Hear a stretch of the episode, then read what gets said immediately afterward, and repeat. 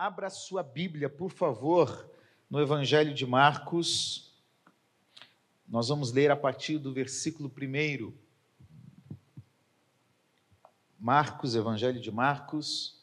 Apesar de não estar numa ordem como o primeiro livro do Novo Testamento, e não é, na verdade, eu acredito que o primeiro livro do Novo Testamento foi Gálatas e 1 Tessalonicenses. Marcos é o primeiro evangelho, ainda que Mateus venha antes. Marcos é o primeiro. E Mateus e Lucas usam Marcos. Muito do que está em Mateus e Lucas veio de Marcos. Por isso que às vezes você lê um texto meio semelhante, né? É porque Marcos foi uma base tanto para Mateus quanto para Lucas. Então, Evangelho de Marcos, capítulo 1, versículo 40. Você encontrou? Amém? Você vai ficar sentado mais alguns minutinhos, então, por favor, se coloque em pé para nós lermos esse texto bíblico que é descrito pelos três evangelistas, mostrando a importância desse relato no ministério de Jesus. Um leproso se aproximou de Jesus e lhe pediu de joelhos: Se o Senhor quiser, pode me purificar. E Jesus, profundamente compadecido, estendeu a mão tocou nele e disse: Eu quero, fique limpo. No mesmo instante, a lepra desapareceu dele e ele ficou limpo. E advertindo-o severamente, logo despediu e lhe disse: Olhe, não conte nada a ninguém, mas vá, apresente-se ao sacerdote e ofereça pela sua purificação o sacrifício que Moisés ordenou para servir de testemunho ao povo. Mas tendo ele saído, começou a proclamar muitas coisas e a divulgar a notícia, a ponto de Jesus não poder mais entrar publicamente em nenhuma cidade. Por isso, permanecia fora, em lugares desertos e de toda parte vinham ao encontro dele. Pai, nós oramos em nome de Jesus. Que a tua palavra, que é viva, que é eficaz, não seja apenas um discurso ou uma teoria ou uma teologia vazia, mas seja aquela palavra que queima o nosso coração, que edifica a nossa fé, que restaura a nossa visão e que nos leva a viver e praticar hoje o que nós lemos aqui. Ajuda-nos como igreja. Esta é a nossa oração em nome de Jesus. Amém? Pode se assentar. Irmãos, eu quero focar em algo que está no versículo 41. O texto diz que Jesus estava profundamente compadecido. Não sei como que está na RA, tá como aí na? É, tá como? Tá assim também? 41.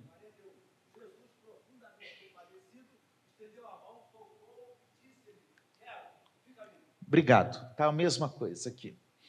Eu quero falar sobre a compaixão de Jesus. Como nós podemos ter um encontro com essa compaixão. Esse é um texto que descreve um relato de milagre que hoje para nós parece algo assim, tá bom, mais um milagre. Mas permita-me dizer, não é mais um apenas.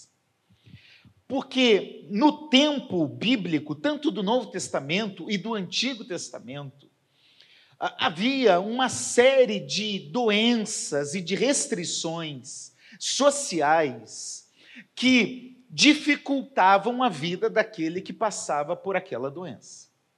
Então, entre as restrições proibitivas, entre as restrições excludentes que nós temos no relato do Pentateuco, principalmente em Levítico, lepra é uma delas.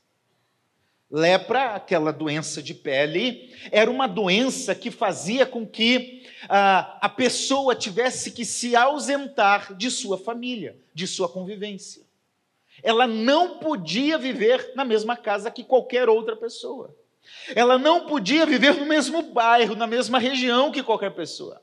Ela tinha que ser levada para fora do arraial enquanto eles estavam no acampamento ou para um lugar reservado posteriormente. Tal era a dificuldade da lepra. E veja, o cuidado aqui é sanitário. É como se a vigilância sanitária daquela época estivesse preocupado com uma doença que poderia se espalhar. Então, esse isolamento não é algo mal, é algo de saúde pública. Olha como a Bíblia é atual, né? diante do contexto que tinha. Então, uma pessoa leprosa, se ela estivesse andando e ela encontrasse outra pessoa, lepro, outra pessoa na rua, sã, ela tinha que avisar, ó, bater no peito e gritar: leproso, leproso, para que o outro se afastasse. Ah, essa pessoa ela tinha que ir ao sacerdote, porque o sacerdote tinha um papel religioso em relação a Deus, mas também tinha um papel médico, clínico.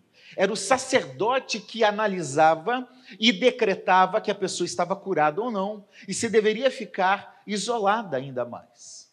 E quando essa pessoa era curada da lepra, havia todo um ritual. Levítico capítulo 13 e versículo 14, mais de 60 versículos descrevem a seriedade desse texto. Então, entenda o que está acontecendo aqui. É algo grave. É algo que ninguém chegava perto.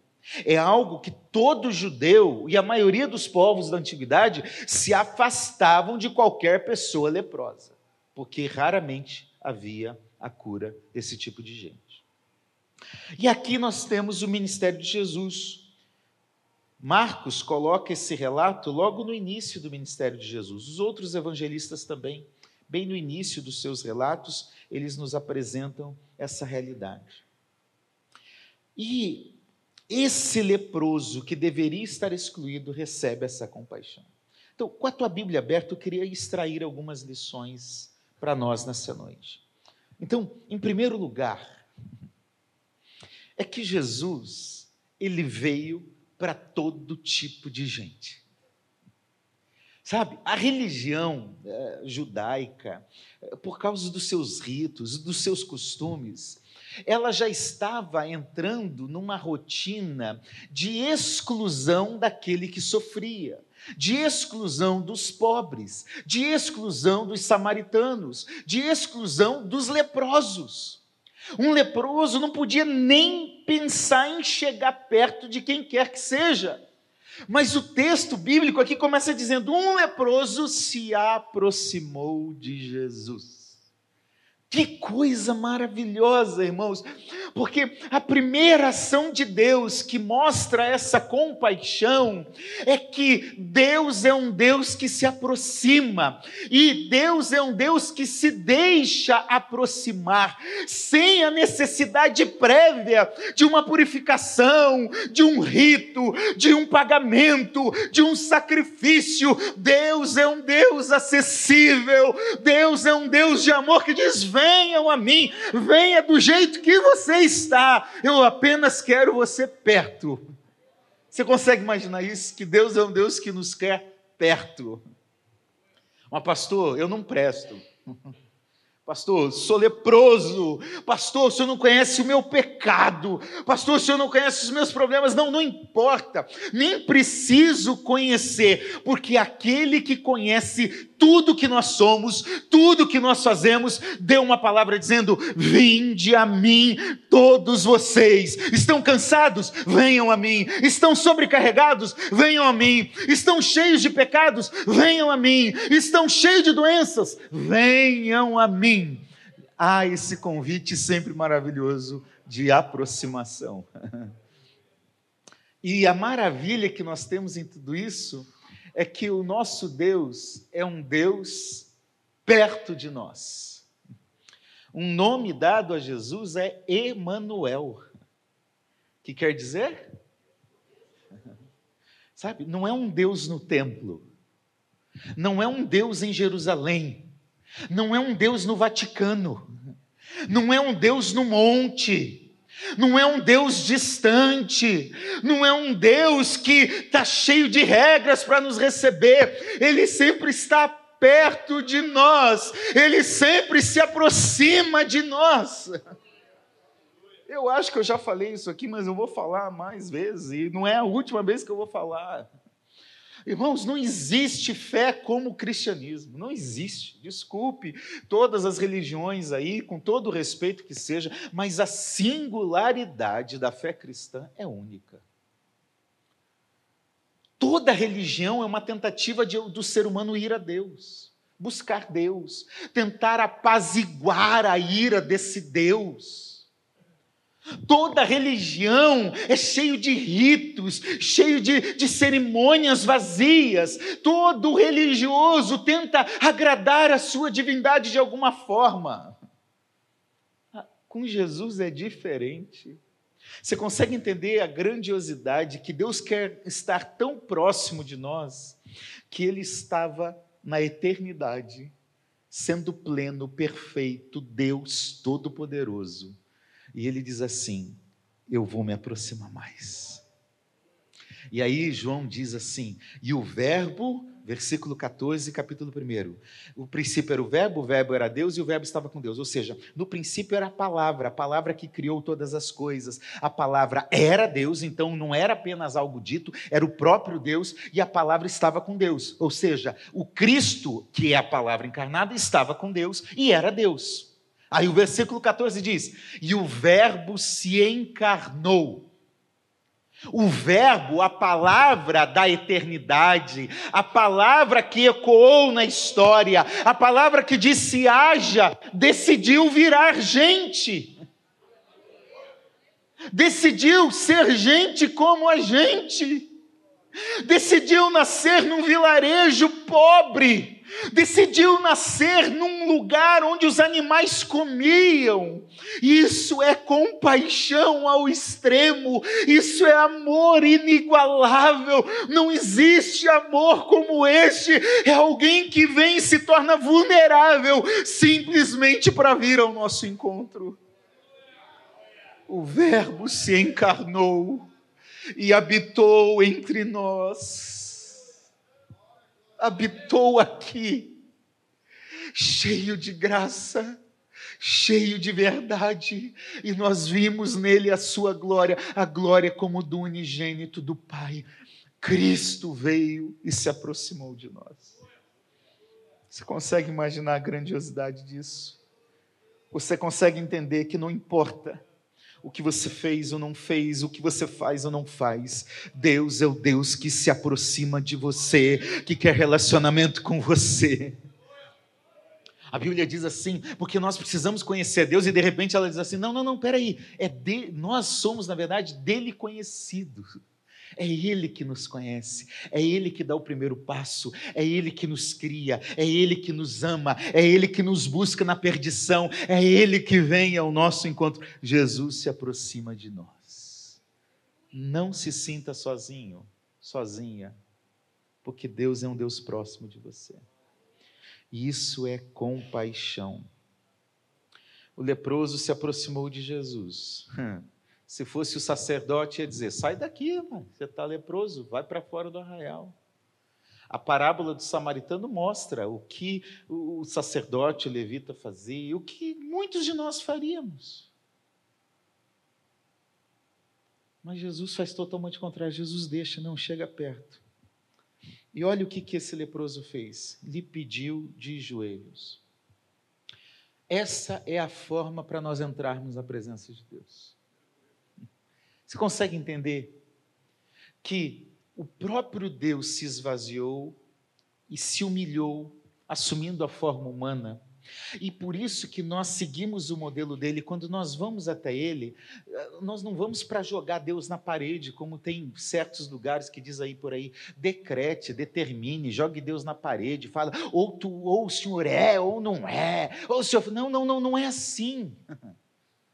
Isso é balela, isso é mentira. Diante daquele que é todo-poderoso e fez todas as coisas, a nossa posição única e possível é de joelho, é com humildade, é, é, é com um coração sincero perante Ele. Não há como chegar diante do trono de Deus de pé. Não há como chegar diante do trono de Deus com o nariz empinado. Então você quer viver a compaixão de Deus por você? Chegue em submissão. Chegue em humilhação. Chegue em adoração.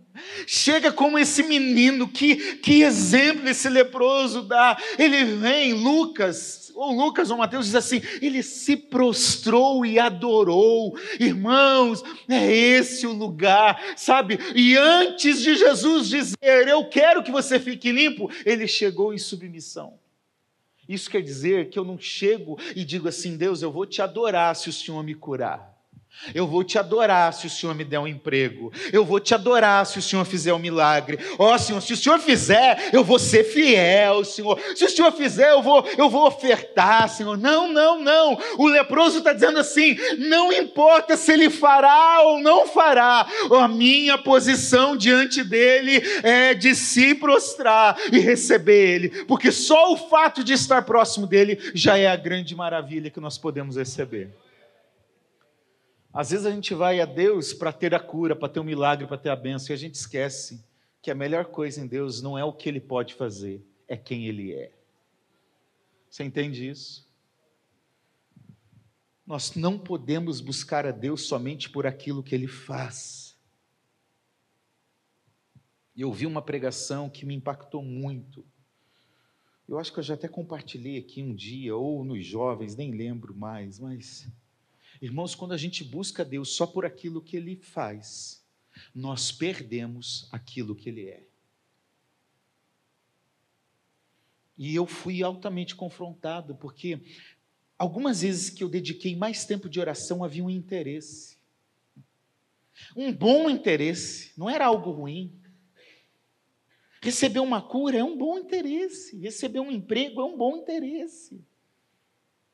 Eu, como pastor, quantas vezes eu já dobrei o joelho para orar, dizendo: Senhor, tem misericórdia, me usa na pregação, me usa para pastorear as ovelhas de Jesus. Havia um interesse, não é que um interesse ruim. E o que acontece na maioria das vezes é que muitas vezes nós oramos e buscamos e buscamos e buscamos e buscamos, aí Deus faz, e aí a gente diminui a intensidade da oração. Sabe por quê? O interesse foi cumprido. O objetivo principal não era estar próximo dele, era apenas receber o que ele pode fazer por nós. Nessa pregação que eu vi, o pregador dizia algo mais ou menos assim: Olha a oportunidade que Jacó perdeu. Jacó estava lá segurando o anjo. Enquanto o Senhor não me abençoar, não vai embora. A gente precisa mudar essa perspectiva para a perspectiva de Moisés. E não é que Deus não abençoa, Ele abençoa, e Ele abençoa lá Jacó, e continua abençoando o seu povo na história, mas eu gosto mais da perspectiva de Moisés, que diz assim: não é a tua bênção apenas, porque Deus falou: eu não vou com vocês no caminho do deserto, eu vou mandar um anjo, vocês vão aí, o anjo vai na frente de vocês. Moisés disse: não, se o Senhor não for conosco, se o Senhor não for à nossa frente, nós não vamos sair deste lugar, mais do que bênçãos, mais do que coisas, nós precisamos precisamos querer o Senhor, porque Ele é a própria bênção. Mas a gente canta, né? Jacó segurou o anjo, segurou o anjo. É essas coisas que a gente gosta. Me dá a minha bênção. Hã? É, só depois vai embora. Não quero nada contigo, só quero a benção. Muda isso. Porque quando nós vivemos aquilo que Ele é, hum, porque Ele é, Ele fará. Se você vive com aquilo que Ele é, você vai receber aquilo que Ele faz. Porque Ele cumpre com a Sua palavra, Ele vela para cumprir a Sua palavra, Ele é galardoador daqueles que o buscam. Ele prometeu que faria, então Ele fará. Mas o melhor é ter Ele. Então, chega de joelhos esses dias o pastor Davi aqui falou: gente, se você puder, dobre os joelhos. Sabe, Deus responde oração se você estiver plantando bananeira, gente. Não, não tem posição para responder oração. Mas sabe de uma coisa? Hum. Faça de joelhos, sempre que você puder. O diabo, quando diz para Jesus, lá na tentação, diz assim: ó, se prostrado me adorar. Ele podia dizer só se me adorar. Porque se prostrar é se render é dizer eu não sou nada, mas o Senhor é tudo. É, o, é a posição que nós chegamos à autoridade. Então, você pode se ajoelhar? Se ajoelhe. Se ajoelhe ao Senhor. Olha o que, que o leproso disse: se o Senhor quiser, Repita assim: Deus não é obrigado a fazer nada. Nós somos muito bobo. Quantas vezes na minha história de fé eu já não cheguei e falei assim: Deus, eu estou fazendo a tua obra, Senhor. Senhor, eu estou fazendo isso, Senhor. Senhor, olha o que eu fiz, Senhor. Como se Deus me devesse alguma coisa. Bobo. Deus não deve nada a ninguém. Lucas diz: se nós fizermos tudo o que nós temos que fazer, nós ainda seremos inútil. Como diz aquele filósofo, a gente somos inútil. É isso, é se o Senhor quiser. Porque eu não posso servir a Deus pela cura, pelo milagre. Quanta gente vem para a igreja por causa disso? Eu não estou dizendo que vir para a igreja é, é, é, é, errado por causa disso. Não, continue vindo para a igreja. que mais pessoas vêm na igreja buscando algumas coisas, mas que aqui na igreja conheça quem Ele é mais do que aquilo que Ele faz. Se o Senhor quiser, pode me purificar. E qual é a resposta graciosa e compadecida de Jesus? Eu quero. Eu quero. Irmãos, compaixão aqui era um termo grego que quer dizer movido por dentro. Na verdade, é movido nas entranhas, porque nesse tempo se acreditava que as emoções estavam aqui. E exatamente isso, é movido por dentro, é tocado por dentro. E o, o Marcos diz, ele é profundamente movido por dentro, compadecido. Compadecer tem a ver padecer com, sofrer com, chorar com. Isso quer dizer que Jesus olhou para aquele leproso e, e, sofreu com ele e sentiu a dor dele.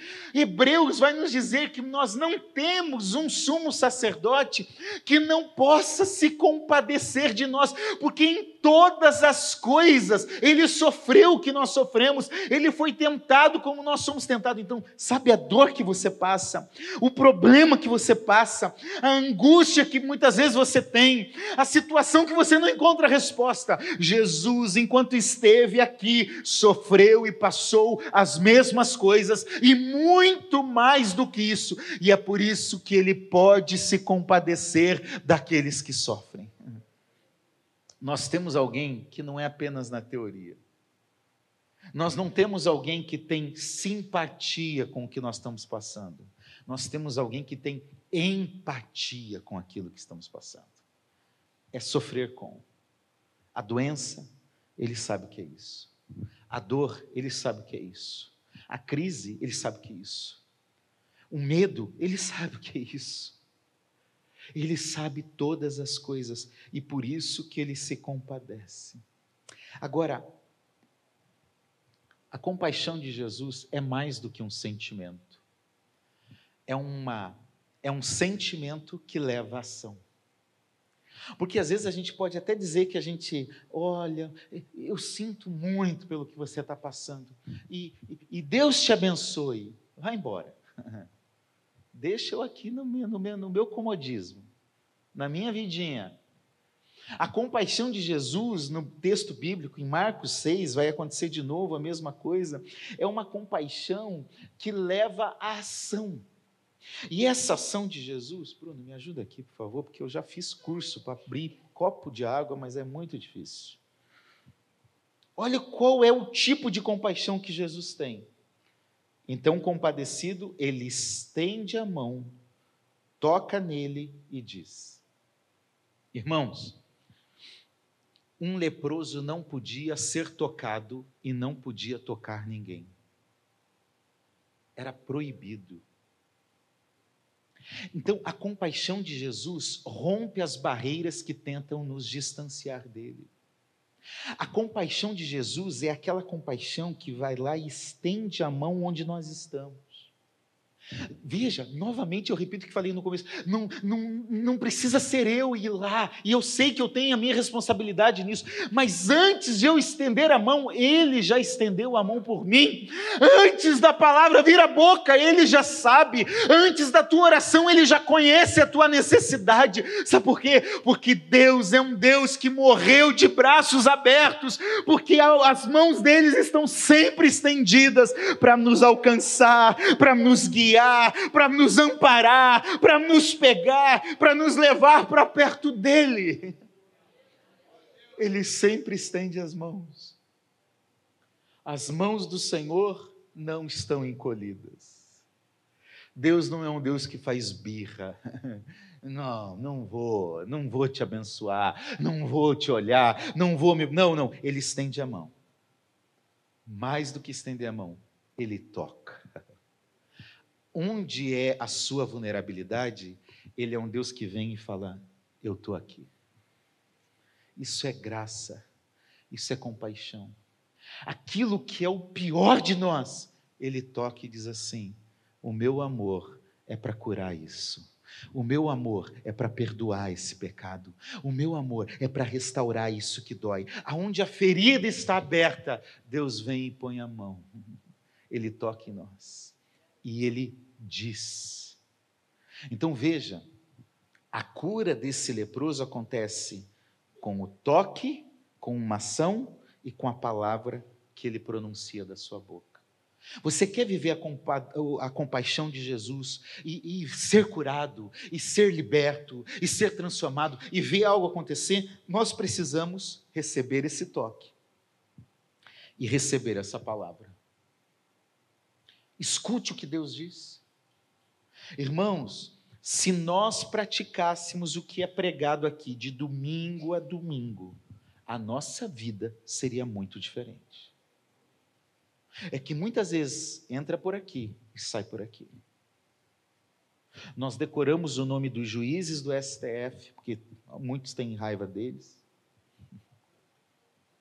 Nós conseguimos escalar o nosso time de futebol. Eu não quero falar de futebol.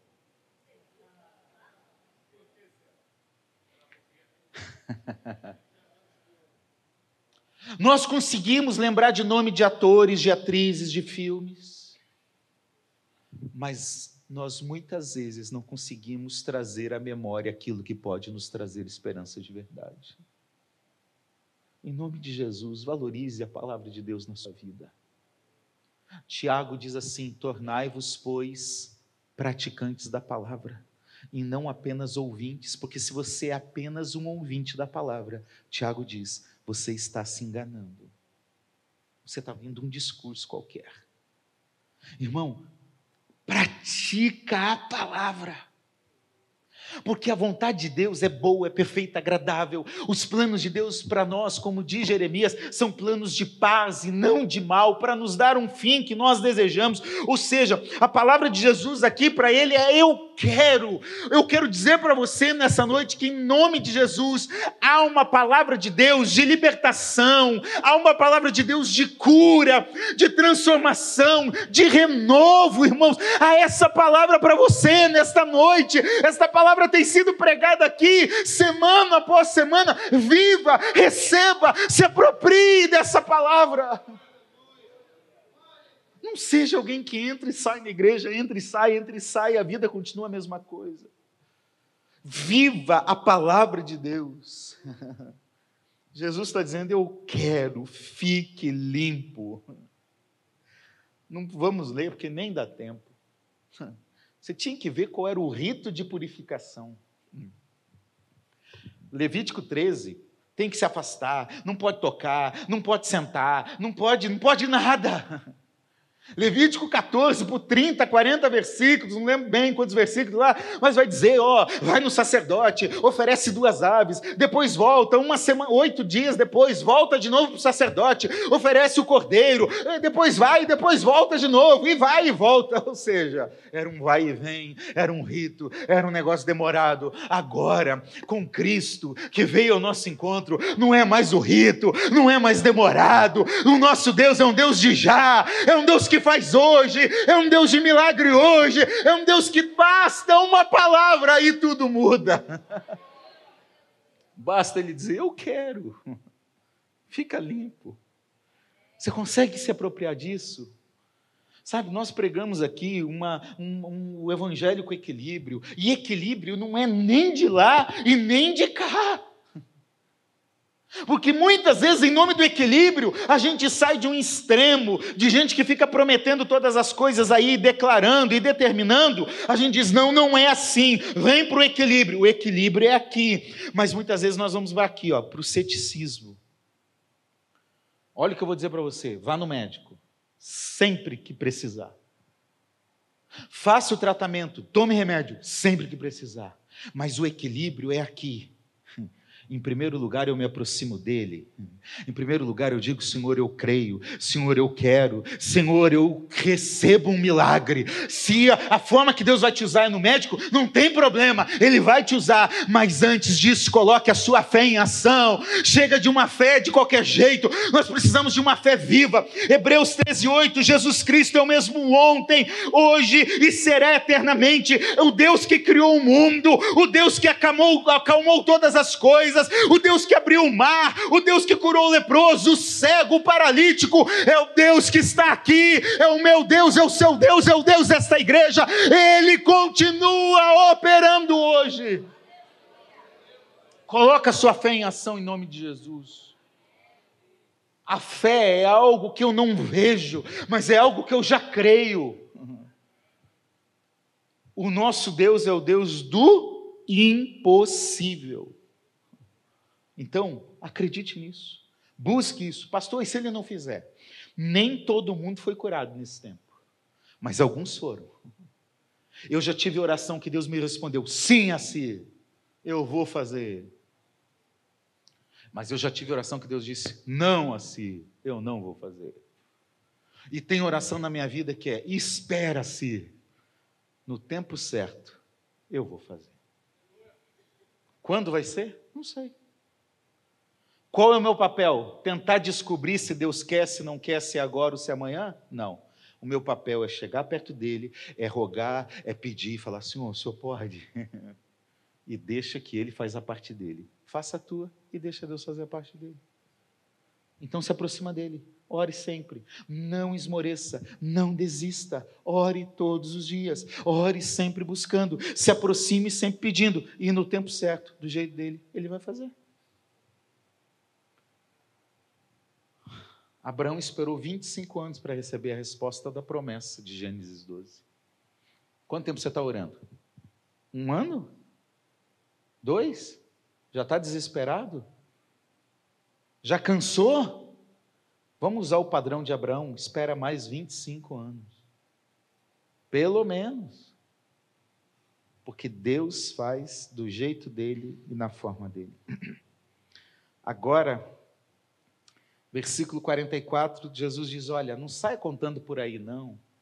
Vai lá no sacerdote, cumpre o rito para você poder voltar para a sociedade.